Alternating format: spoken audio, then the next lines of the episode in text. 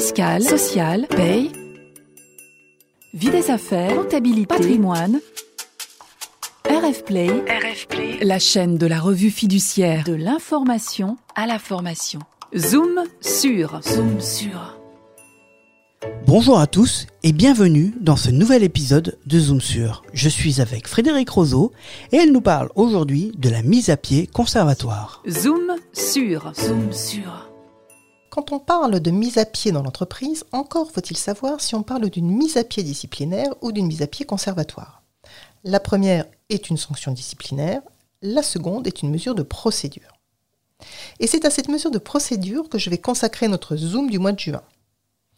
Quand est-ce que cette mise à pied conservatoire a du sens? Comment est-ce que je dois faire pour l'intégrer dans une procédure de licenciement? Parce que c'est de licenciement qu'il s'agit évidemment. Et puis, quelles sont les conséquences pour le salarié? Déjà, dans quel contexte une mise à pied conservatoire a du sens? Eh bien, la mise à pied conservatoire, elle a du sens quand l'entreprise envisage un licenciement pour faute grave, voire pour faute lourde. Pourquoi? Parce que cette mise à pied, elle va servir à éloigner temporairement un salarié de l'entreprise en le dispensant de travailler et en suspendant son contrat de travail. En fait, on la met en œuvre dans l'attente du prononcé d'une sanction disciplinaire on a une circulaire de 1983 de l'administration qui nous dit, bien voilà, cette mise à pied conservatoire, elle permet de prévenir les situations de danger, de désordre dans l'entreprise en raison de la faute du salarié. Et puis elle laisse à l'employeur le temps nécessaire pour vérifier l'existence ou bien la gravité des faits fautifs, hein, des fautes qu'a commises le salarié, et puis de choisir la sanction à prononcer. Ce qui fait qu'en fait, c'est la, la, teneur de la faute, sa gravité, qui rend indispensable de demander au salarié de ne pas venir travailler. Cela étant, mettre à pied un salarié à titre conservatoire, ça reste facultatif. L'employeur n'est pas obligé d'y recourir, mais c'est une précaution et c'est donc à lui de juger de la pertinence de cette mise à pied. Au final, ce n'est pas parce que je n'ai pas recouru à une mise à pied conservatoire que la gravité de la faute ne sera pas reconnue en cas de contentieux. On va passer là à l'étape où j'ai décidé effectivement de procéder à une mise à pied conservatoire et où il va falloir que je l'intègre dans une procédure de licenciement. Dans la majorité des cas, la mise à pied conservatoire, elle intervient en début de procédure de licenciement pour faute grave, voire lourde, en tout cas pour faute. Il faut informer le salarié qu'il est mis à pied à titre conservatoire. Ça, c'est indispensable. Pour autant, il n'y a pas de formalisme légal qui s'impose. Donc on pourrait imaginer que oralement on dise au salarié qu'il est mis à pied à titre conservatoire. Pour autant, il est largement préférable de formaliser par une notification écrite. D'abord parce que ça évite la confusion entre les deux types de mise à pied.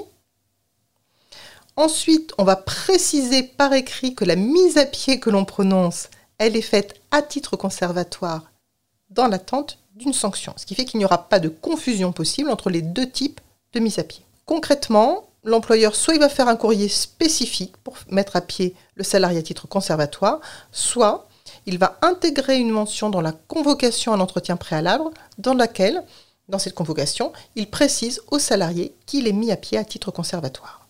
Donc, en principe, cette mesure, elle intervient au tout début de procédure, mais il est possible, et ça a été admis par les juges, que la mise à pied conservatoire intervienne une fois que l'entretien préalable a eu lieu, jusqu'à la réception de la lettre de licenciement précisément quand est-ce que je vais faire démarrer une mise à pied conservatoire? Est-ce que je suis obligé d'engager concomitamment la mise à pied et la procédure de licenciement? Dans l'absolu, non. Il est possible qu'il y ait un délai entre la notification de la mise à pied conservatoire au salarié et l'engagement de la procédure de licenciement. Mais s'il y a un tel délai, s'il y a un tel décalage, l'employeur doit pouvoir justifier pourquoi ce décalage est nécessaire. Parce qu'en principe, les deux sont engagés concomitamment. Donc imaginons que je ne le fasse pas, je décale, je mets d'abord à pied à titre conservateur le salarié, puis un peu plus tard, je vais engager la procédure de licenciement. Je peux le faire, mais je dois absolument être en mesure de justifier pourquoi j'ai procédé à ce décalage. Alors, comment je vais pouvoir le justifier? Ben, Par exemple, moi, employeur, il va falloir que je mène une enquête pour apprécier si les faits reprochés au salarié, finalement, sont graves ou pas. Qu'en disent les juges Eh bien, ils ont admis, par exemple, que euh, trois jours, voire une dizaine de jours même de décalage pour mener une enquête, c'était tout à fait valable comme décalage. En revanche, une procédure de licenciement qui est engagée sept jours après la notification de la mise à pied sans avoir aucun motif pour justifier ce délai, eh bien c'est excessif. Et ça, c'est un arrêt euh, du 14 avril 2021 qui est venu le rappeler.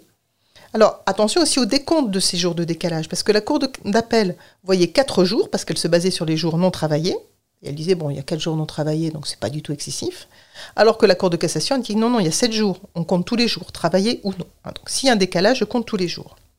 Donc imaginons donc que euh, ce décalage entre l'engagement de la procédure et la mise à pied conservatoire ne soit pas jugé acceptable par les juges, parce qu'il n'y a pas de justification, ça veut dire quoi?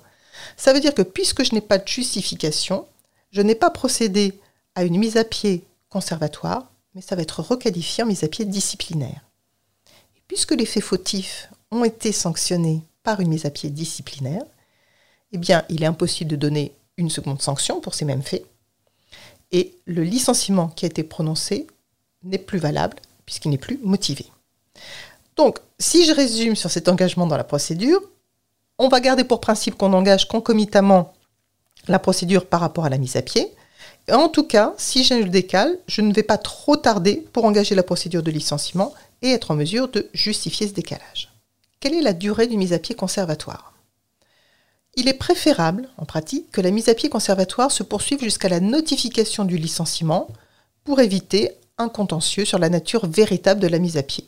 Donc, généralement, ça va être une mise à pied conservatoire à durée indéterminée. Il a également été admis que la mise à pied soit prononcée pour un nombre déterminé de jours qui va correspondre au délai la séparant de l'entretien préalable au licenciement.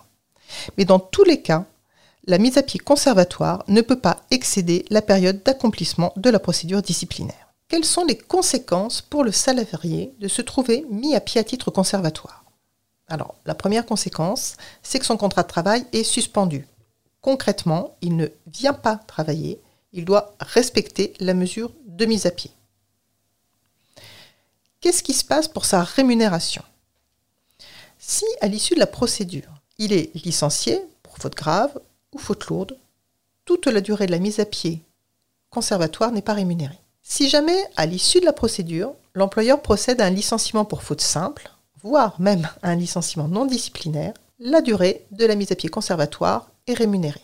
Si au final, je ne licencie pas le salarié, bien sûr, et qu'il n'y a pas de sanction du tout, eh bien, le temps de la, mise à pied conservatoire va être rémunéré. Et puis si je choisis une sanction, mais une sanction moindre que le licenciement, par exemple une rétrogradation, eh bien, la période de mise à pied conservatoire sera rémunérée. Il y a une dernière hypothèse, qui est celle où l'employeur décide au final de procéder à une mise à pied disciplinaire. Alors bien sûr, pour procéder à une mise à pied disciplinaire, on le sait, il faut déjà que cette sanction soit prévue dans le règlement intérieur et il faut respecter la durée prévue euh, pour cette mise à pied disciplinaire dans le règlement intérieur. Mais le salarié, avait été mis à pied à titre conservatoire. Donc comment je vais faire cette bascule entre la mise à pied conservatoire et la mise à pied disciplinaire? La première règle, c'est que les jours de mise à pied conservatoire vont s'imputer sur la durée de la mise à pied disciplinaire. La durée de la mise à pied conservatoire qui correspond à la mise à pied disciplinaire n'est pas rémunérée ce qui veut dire que lorsque la mise à pied disciplinaire est égale ou supérieure à la mise à pied conservatoire, aucun jour de mise à pied n'est rémunéré.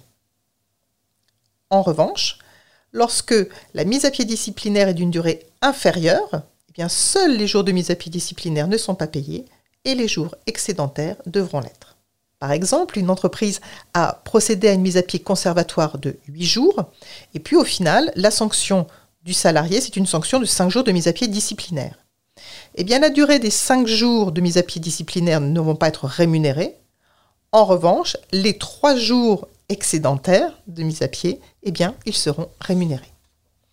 Donc on voit que pour procéder à une mise à pied conservatoire, il faut évidemment n'y recourir que dans les cas qui le nécessitent et en prenant des précautions de procédure. Vous pouvez retrouver toutes les informations relatives à la mise à pied conservatoire dans nos publications, notamment la revue RF Social et le dictionnaire social.